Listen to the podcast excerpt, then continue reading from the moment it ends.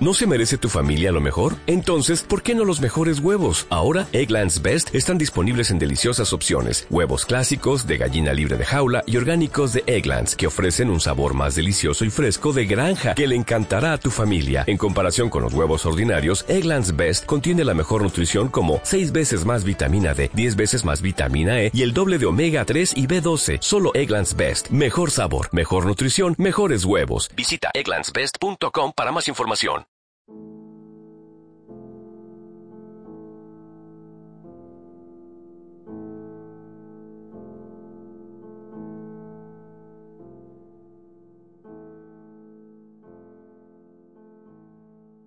Capítulo 6 Estuvo hasta las diez de la noche recorriendo tabernas y tucurios. Halló a Katia en uno de estos establecimientos. La muchacha cantaba sus habituales y descaradas cancioncillas. Svidrigailov la invitó a beber, así como a un organillero, a los camareros, a los cantantes y a dos empleadillos que atrajeron su simpatía solo porque tenía torcida la nariz. En uno, este apéndice se ladeaba hacia la derecha y en el otro hacia la izquierda, cosa que le sorprendió sobremanera. Estos acabaron por llevarle a un jardín de recreo. Svidrigailov pagó las entradas. En el jardín había un abeto escuálido, tres arbolillos más y una construcción que ostentaba el nombre de Vauxhall, pero que no era más que una taberna donde también podía tomarse té. En el jardín había igualmente varios veladores verdes con sillas, un coro de malos cantantes y un payaso de nariz roja completamente borracho y extraordinariamente triste se encargaban de distraer al público. Los empleadillos se encontraron con varios colegas y empezaron a reñir con ellos. Se escogió como árbitro a Spidrigailov. Este estuvo un cuarto de hora tratando de averiguar el motivo del pleito, pero todos gritaban a la vez y no había medio de entenderse. Lo único que comprendió fue que uno de ellos había cometido un robo y vendido el objeto robado a un judío que había llegado oportuna y casualmente, hecho lo cual se negaba a repartirse con sus compañeros el producto de la operación. Al fin se descubrió que el objeto robado era una cucharilla de plata perteneciente al Vauxhall. Los empleados del establecimiento se dieron cuenta de la desaparición de la cucharilla, y el asunto habría tomado un cariz desagradable si Svidrigailov no hubiera acallado las protestas de los perjudicados. Después de pagar la cucharilla salió del jardín. Eran alrededor de las diez. No había bebido ni una gota de alcohol en toda la noche. Había tomado té, y eso porque había que pedir algo para permanecer en el local. La noche era oscura y el aire denso. A eso de las diez, el cielo se cubrió de negras y espesas nubes, y estalló una violenta tempestad. La lluvia no caía en gotas, sino en verdaderos raudales que azotaban el suelo. Relámpagos de enorme extensión iluminaban el espacio. Svidrigailov llegó a su casa calado hasta los huesos. Se encerró en su habitación, abrió el cajón de su mesa, sacó dinero y rompió varios papeles. Después de guardarse el dinero en el bolsillo, pensó cambiarse la ropa, pero al ver que seguía lloviendo, juzgó que no valía la pena, cogió el sombrero y salió sin cerrar la puerta. Se fue derecho a la habitación de Sonia. Allí estaba la joven, pero no sola, sino rodeada de los cuatro niños de Capernaumov, a los que hacía tomar una taza de té. Sonia acogió respetuosamente a su visitante. Miró con una expresión de sorpresa sus mojadas ropas, pero no hizo el menor comentario. Al ver entrar a un desconocido, los niños se echaron a correr despavoridos. Svidrigailov se sentó ante la mesa e invitó a Sonia a sentarse a su lado. La muchacha se dispuso tímidamente a escucharle. Sonia Simonovna, empezó a decir el visitante. Es muy posible que me vaya a América, y como probablemente no nos volveremos a ver, he venido a arreglar con usted ciertos asuntos. Bueno, ¿ha hablado ya con esa señora? No hace falta que me cuente lo que le ha dicho, pues lo sé muy bien. Sonia hizo un ademán y enrojeció. Svidrigailov siguió diciendo Esas damas tienen sus costumbres, sus ideas. En cuanto a sus hermanitos, tienen el porvenir asegurado, pues el dinero que he depositado para ellos está en lugar seguro y lo he entregado contra recibo. Aquí tiene los recibos. Guárdelos por lo que pueda ocurrir. Y demos por terminado este asunto. Ahora tenga usted estos tres títulos al cinco por ciento. Su valor es de tres mil rublos. Esto es para usted y solo para usted. Deseo que la cosa quede entre nosotros. No diga nada a nadie. Oiga lo que oiga. Este dinero le será útil, ya que debe usted dejar la vida que lleva ahora. No estaría nada bien que siguiera viviendo como vive, y con este dinero no tendrá necesidad de hacerlo. Ha sido usted tan bueno conmigo, con los huérfanos y con la difunta, balbuceó Sonia, que nunca sabré cómo agradecérselo, y créame que. Bah, dejemos eso. En cuanto a ese dinero, Arcadio Ivanovich, muchas gracias, pero no lo necesito. Sabré ganarme el pan. No me considere una ingrata, ya que es usted tan generoso. Ese dinero es para usted y solo para usted, Sonia Simonovna. Y le ruego que no hablemos más de este asunto, pues tengo prisa. Le será útil, se lo aseguro. Rodion Romanovich no tiene más que dos soluciones o pegarse un tiro o ir a parar a Siberia. Al oír estas palabras, Sonia empezó a temblar y miró aterrada a su vecino. No se inquiete usted, continuó Svidrigailov. Lo he oído todo de sus propios labios, pero no me gusta hablar, y no diré ni una palabra a nadie. Hizo usted muy bien en aconsejarle que fuera a presentarse a la justicia. Es el mejor partido que podría tomar. Pues bien, cuando lo envíen a Siberia, usted lo acompañará, ¿no es así? ¿Verdad que lo acompañará? En este caso necesitará usted dinero. Lo necesitará para él. ¿Comprende? Darle a usted este dinero es como dárselo a él. Además, usted ha prometido a Amalia Ivanovna pagarle. Yo lo oí. ¿Por qué contrae usted compromisos tan ligeramente, Sonia Simonovna? Era Catalina Ivanovna la que estaba en deuda con ella, y no usted. Usted debió enviar a paseo a esa alemana. No se puede vivir así. En fin, si alguien le pregunta a usted por mí mañana, pasado mañana o cualquiera de estos días, cosa que sin duda ocurrirá, no hable usted de esta visita a mí, ni diga que le he dado dinero. Bueno, adiós, dijo levantándose. Salude de mi parte a Rodion Romanovich. Ah, se me olvidaba. Le aconsejo que dé usted a guardar su dinero al señor Rasumikin. ¿Le conoce? Sí, debe usted de conocerle. Es un buen muchacho. Llévele el dinero mañana o cuando usted lo crea oportuno. Hasta entonces procure que no se lo quiten. Sonia se había levantado también y miraba confusa a su visitante. Deseaba hablarle, hacerle algunas preguntas, pero se sentía intimidada y no sabía por dónde empezar. Pero. pero. ¿va usted a salir con esta lluvia? ¿Cómo puede importarle la lluvia a un hombre que se marcha a América? Adiós, querida Sonia Simonovna.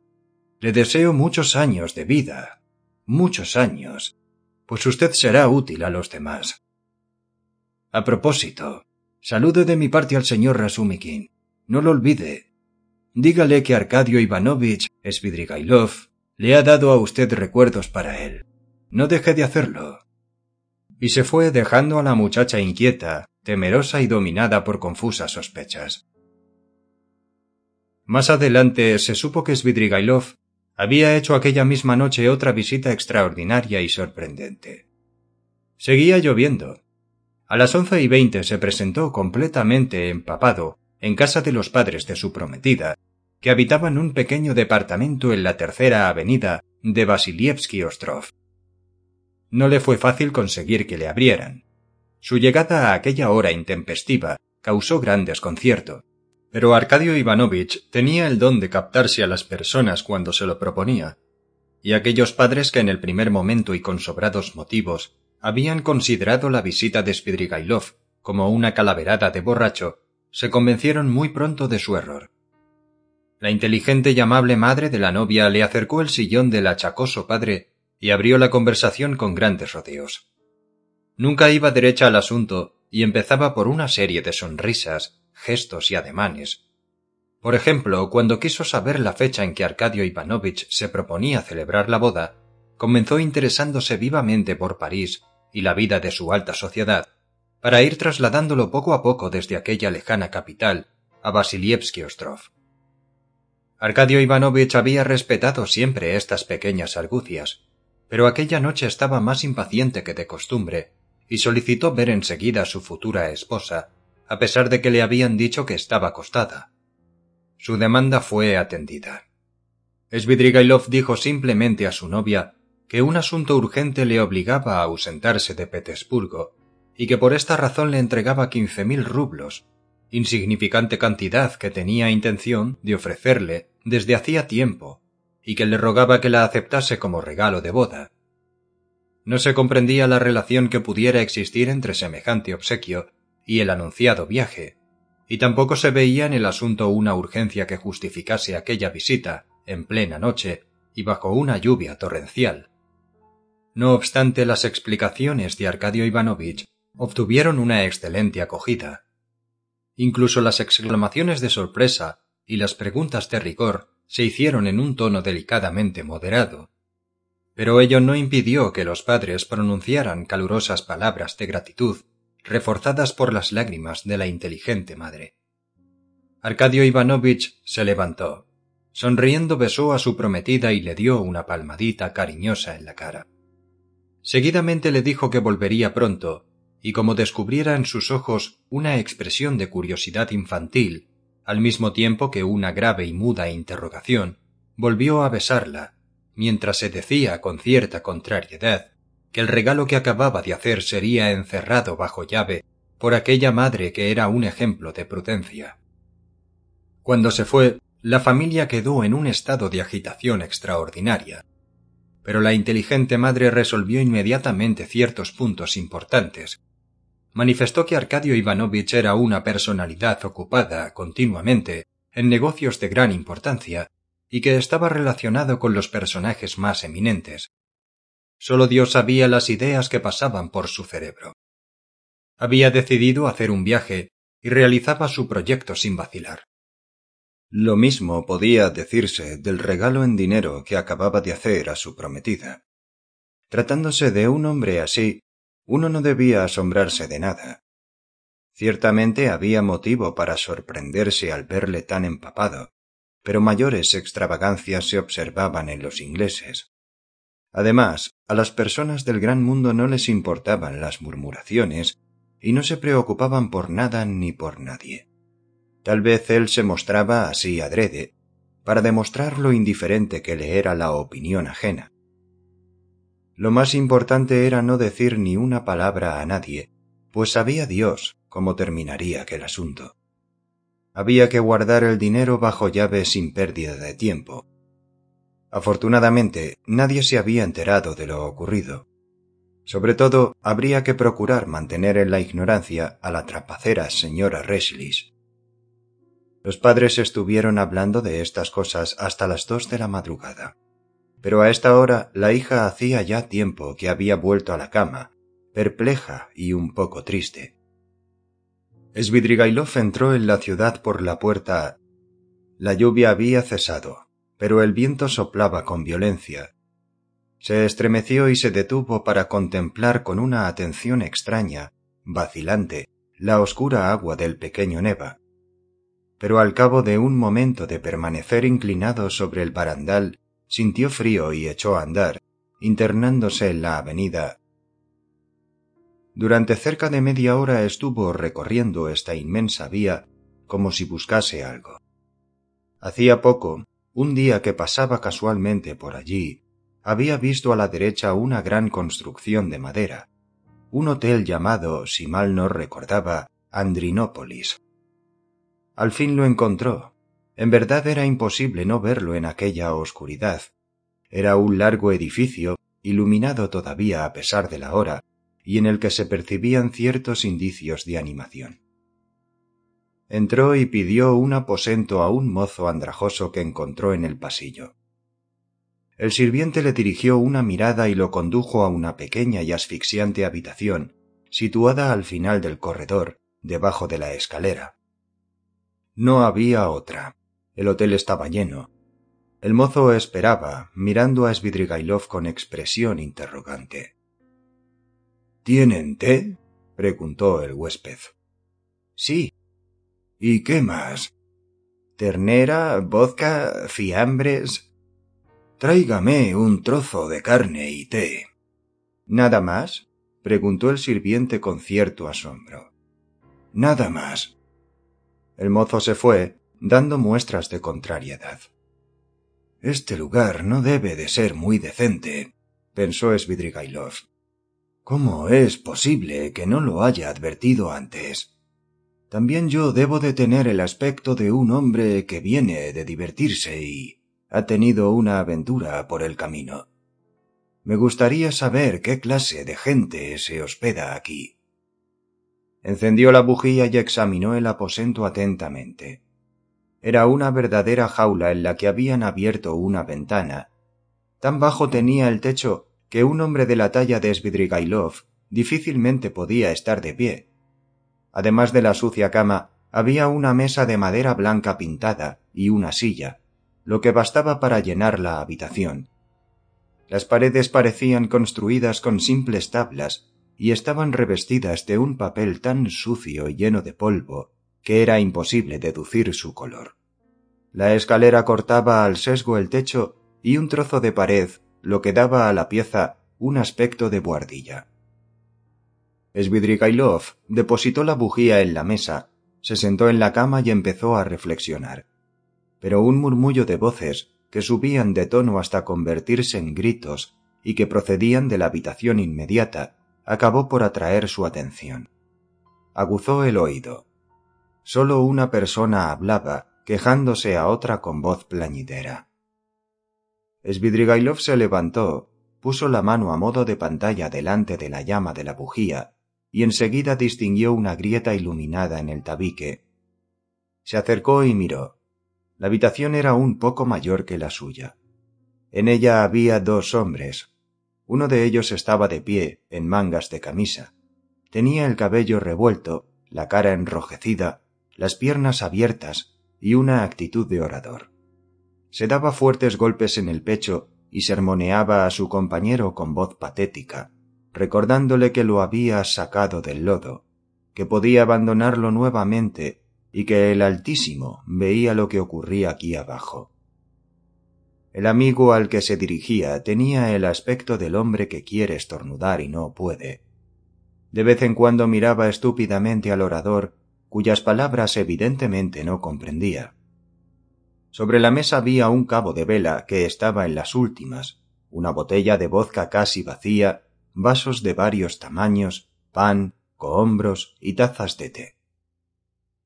Después de haber contemplado atentamente este cuadro, Svidrigailov dejó su puesto de observación y volvió a sentarse en la cama. Al traerle el té y la carne, el harapiento mozo no pudo menos de volverle a preguntar si quería alguna otra cosa, pero de nuevo recibió una respuesta negativa y se retiró definitivamente. Svidrigailov se apresuró a tomarse un vaso de té para entrar en calor, pero no pudo comer nada, Empezaba a tener fiebre y esto le quitaba el apetito. Se despojó del abrigo y de la americana y se introdujo entre las ropas del lecho. Se sentía molesto. Quisiera estar bien en esta ocasión, pensó con una sonrisita irónica. La atmósfera era asfixiante. La bujía iluminaba débilmente la habitación. Fuera rugía el viento. Llegaba de un rincón ruido de ratas, Además, un olor de cuero y de ratón llenaba la pieza. Svidrigailov fantaseaba tendido en su lecho. Las ideas se sucedían confusamente en su cerebro. Deseaba que su imaginación se detuviera sobre algo. Pensó Debe de haber un jardín debajo de la ventana. Oigo el rumor del ramaje agitado por el viento. Cómo odio este rumor del follaje en las noches de tormenta. Es verdaderamente desagradable. Y recordó que hacía un momento, al pasar por el parque Petrovich, había experimentado la misma ingrata sensación. Luego pensó en el pequeño Neva y volvió a estremecerse como se había estremecido hacía un rato cuando se había asomado a mirar el agua. Nunca he podido ver el agua ni en pintura. Y acto seguido le asaltaron otras extrañas ideas que le hicieron sonreír de nuevo. En estos momentos, todo eso de la comodidad y la estética debería temerme sin cuidado. Sin embargo, estoy procediendo como el animal que lucha por conseguir un buen sitio. En estas circunstancias, lo mejor habría sido ir enseguida a Petrovsky Ostrov. Pero no, me han dado miedo el frío y las tinieblas. El señor necesita sensaciones agradables. Pero ¿por qué no he apagado ya la vela? La apagó de un soplo, y al no ver luz en la grieta del tabique, siguió diciéndose Mis vecinos se han acostado ya. Ahora sería oportuna tu visita, Marfa Petrovna. La oscuridad es completa, el lugar adecuado, el momento propicio, pero ya veo que no quieres venir.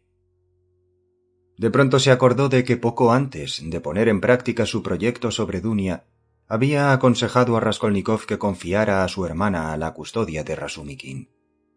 Lo he dicho para fustigarme los nervios, como ha adivinado Rodion Romanovich. ¡Qué astuto es! Ha sufrido mucho. Puede llegar a ser algo con el tiempo, cuando se vea libre de las disparatadas ideas que ahora le obsesionan. Está anhelante de vida. En tales circunstancias todos los hombres como él son cobardes. En fin, que el diablo le lleve. ¿Qué me importa a mí lo que haga o deje de hacer? El sueño seguía huyendo de él. Poco a poco la imagen de Dunia fue esbozándose en su imaginación, y un estremecimiento recorrió todo su cuerpo. No, hay que terminar, se dijo volviendo en sí. Pensemos en otra cosa. Es verdaderamente extraño y curioso que yo no haya odiado jamás seriamente a nadie, que no haya tenido el deseo de vengarme de nadie. Esto es mala señal. ¿Cuántas promesas le he hecho? Esa mujer podría haberme gobernado a su antojo. Se detuvo y apretó los dientes. La imagen de Dunesca surgió ante él tal como la había visto en el momento de hacer el primer disparo. Después había tenido miedo, había bajado el revólver y se había quedado mirándole como petrificada por el espanto.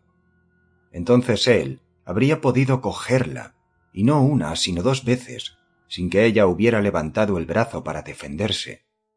Sin embargo, él la avisó. Recordaba que se había compadecido de ella. Sí, en aquel momento su corazón se había conmovido. Diablo. Todavía pensando en esto. Hay que terminar. Terminar de una vez. Ya empezaba a dormirse. Ya se calmaba su temblor febril cuando notó que algo corría sobre la cubierta a lo largo de su brazo y de su pierna. ¡Demonio! Debe de ser un ratón.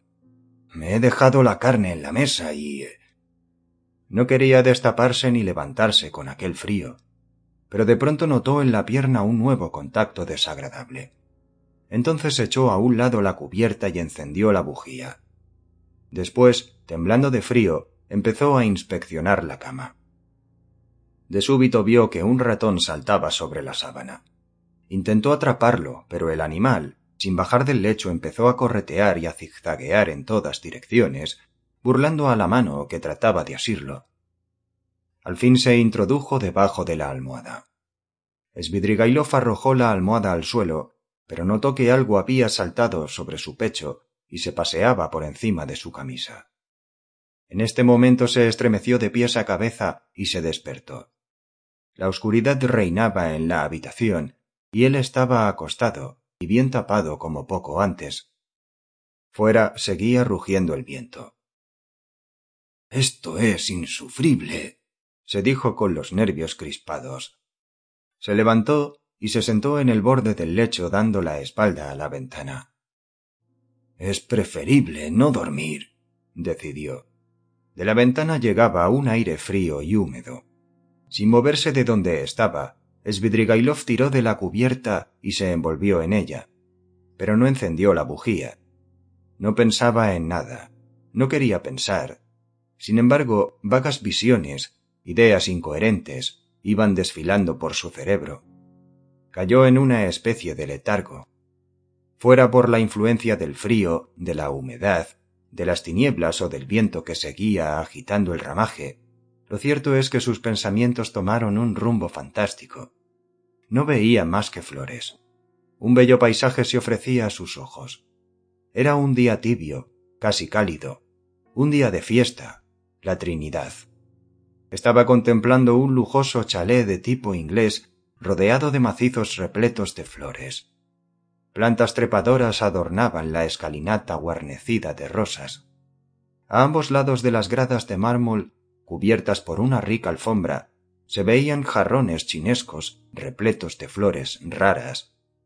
Las ventanas ostentaban la delicada blancura de los jacintos, que pendían de sus largos y verdes tallos sumergidos en floreros, y de ellos se desprendía un perfume embriagador.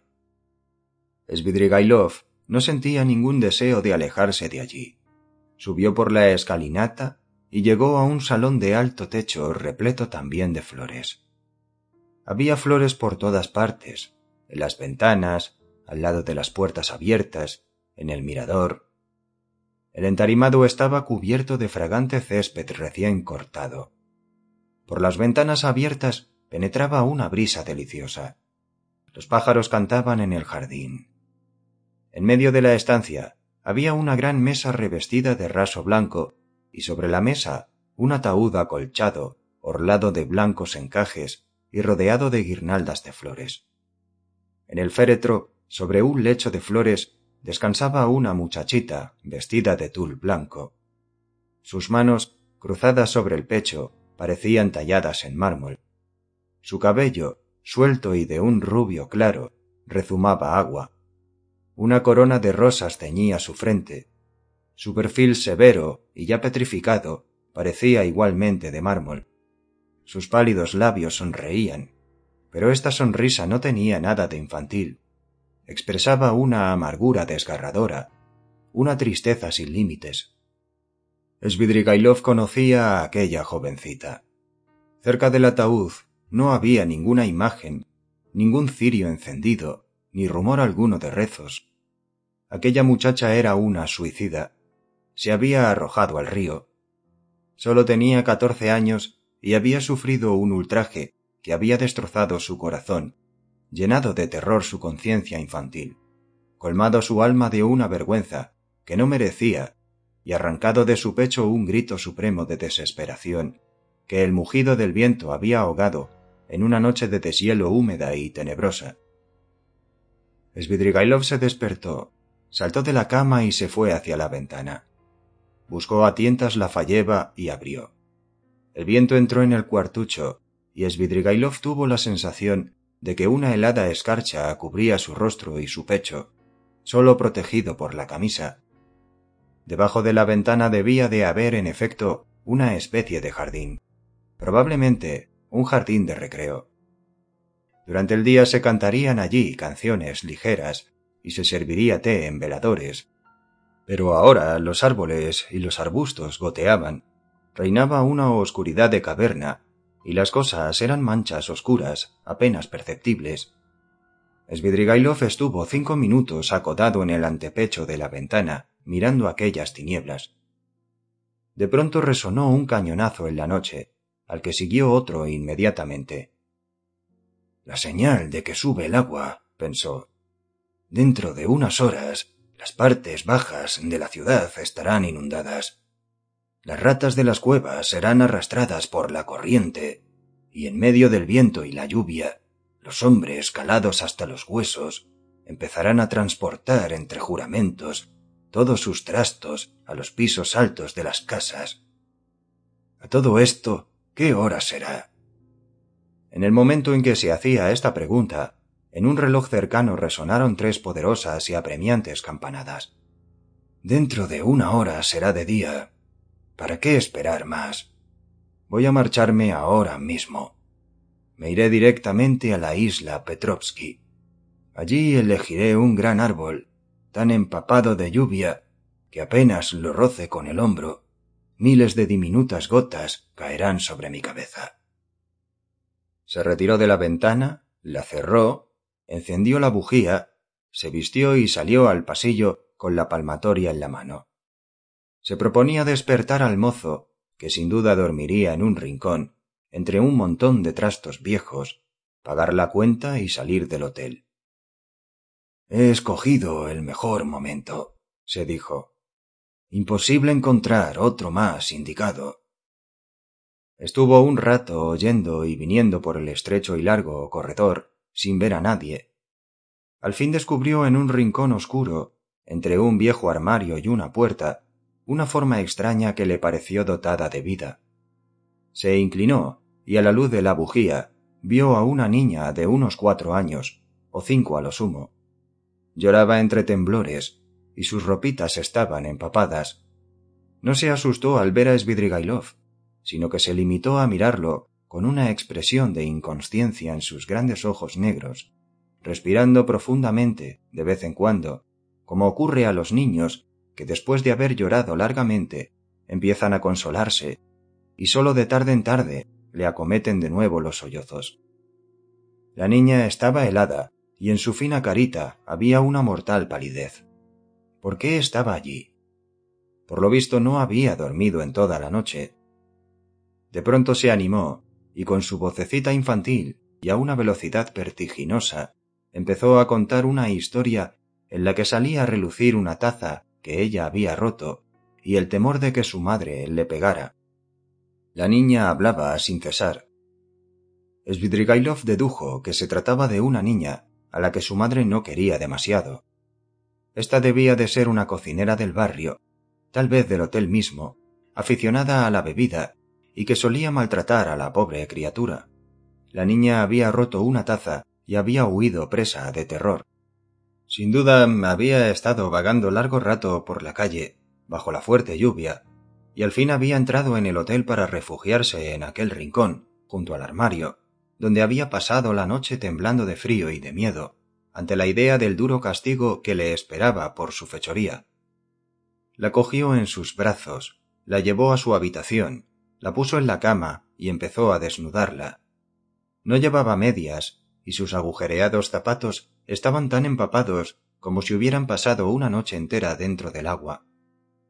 Cuando le hubo quitado el vestido, la acostó y la tapó cuidadosamente con la ropa de la cama. La niña se durmió enseguida. Svidrigailov volvió a sus sombríos pensamientos.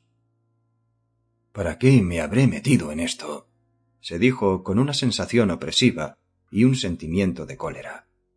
¡Qué absurdo! Cogió la bujía para volver a buscar al mozo y marcharse cuanto antes. Es una golfilla, pensó, añadiendo una palabrota en el momento de abrir la puerta. Pero volvió atrás para ver si la niña dormía tranquilamente. Levantó el embozo con cuidado. La chiquilla estaba sumida en un plácido sueño. Había entrado en calor y sus pálidas mejillas se habían coloreado. Pero, cosa extraña, el color de aquella carita era mucho más vivo que el que vemos en los niños ordinariamente. Es el color de la fiebre, pensó Svidrigailov. Aquella niña tenía el aspecto de haber bebido, de haberse bebido un vaso de vino entero. Sus purpúreos labios parecían arder. Pero ¿qué era aquello? De pronto le pareció que las negras y largas pestañas de la niña oscilaban y se levantaban ligeramente. Los entreabiertos párpados dejaron escapar una mirada penetrante, maliciosa, y que no tenía nada de infantil. ¿Era que la niña fingía dormir? Sí, no cabía duda. Su boquita sonrió y las comisuras de sus labios temblaron en un deseo reprimido de reír. Y he aquí que de improviso deja de contenerse y se ríe francamente. Algo desvergonzado, provocativo, aparece en su rostro, que no es ya el rostro de una niña, es la expresión del vicio en la cara de una prostituta, y los ojos se abren francamente, enteramente, y envuelven a Svidrigailov en una mirada ardiente y lasciva, de alegre invitación. La carita infantil tiene algo repugnante con su expresión de lujuria. ¿Cómo es posible que a los cinco años? piensa horrorizado. Pero ¿qué otra cosa puede ser? La niña vuelve hacia él, su rostro ardiente, y le tiende los brazos. Svidrigailov lanza una exclamación de espanto, levanta la mano, amenazador, y en este momento se despierta. Vio que seguía acostado, bien cubierto por las ropas de la cama. La vela no estaba encendida y en la ventana apuntaba la luz del amanecer. Me he pasado la noche en una continua pesadilla. Se incorporó y advirtió indignado que tenía el cuerpo dolorido.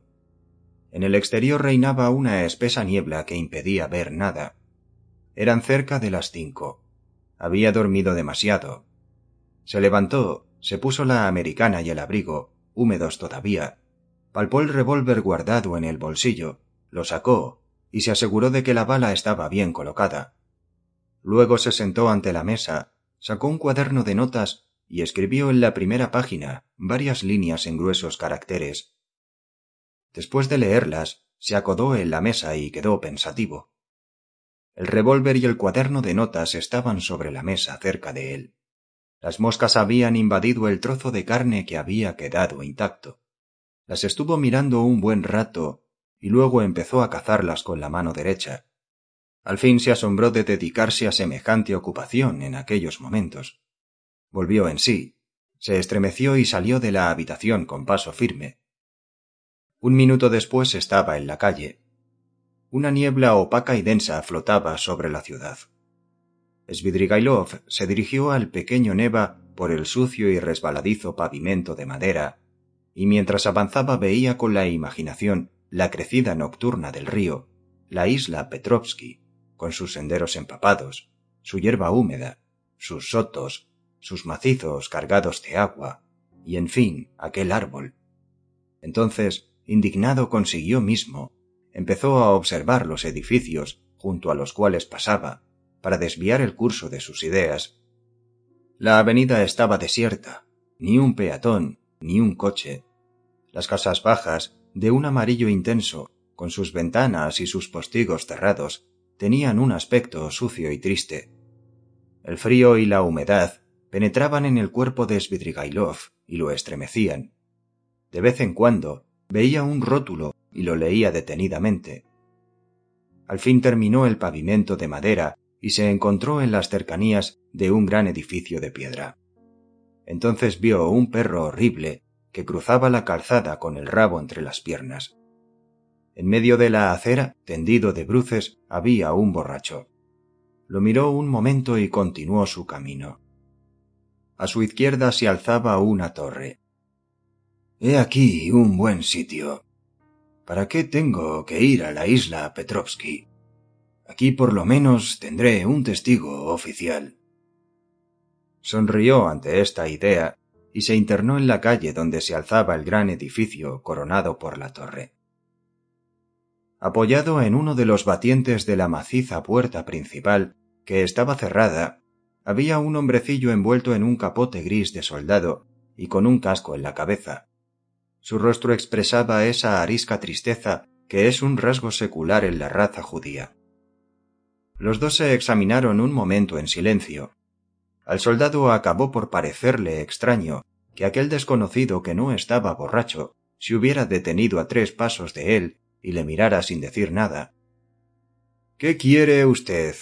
preguntó ceceando y sin hacer el menor movimiento. Nada, amigo mío, respondió Svidrigailov. Buenos días. Siga su camino. ¿Mi camino? Me voy al extranjero. ¿Al extranjero? A América. ¿A América? Svidrigailov sacó el revólver del bolsillo y lo preparó para disparar. El soldado arqueó las cejas. Oiga, aquí no quiero bromas, ceceó. ¿Por qué? Porque no es lugar a propósito. El sitio es excelente, amigo mío. Si alguien te pregunta, tú le dices que me he marchado a América. Y apoyó el cañón del revólver en su sien derecha. ¡Eh, eh! exclamó el soldado abriendo aún más los ojos y mirándole con una expresión de terror. Ya le he dicho que este no es sitio para bromas. Svidrigailov oprimió el gatillo.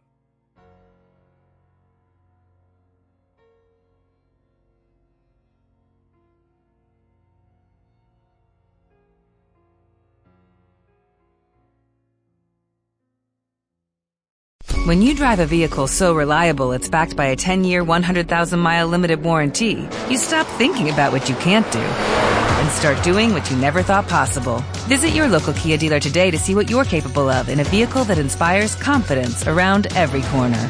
Kia, movement that inspires. Call 800-333-4KIA for details. Always drive safely. Limited inventory available. Warranties include 10-year 100,000-mile powertrain and 5-year 60,000-mile basic. Warranties are limited. See retailer for details.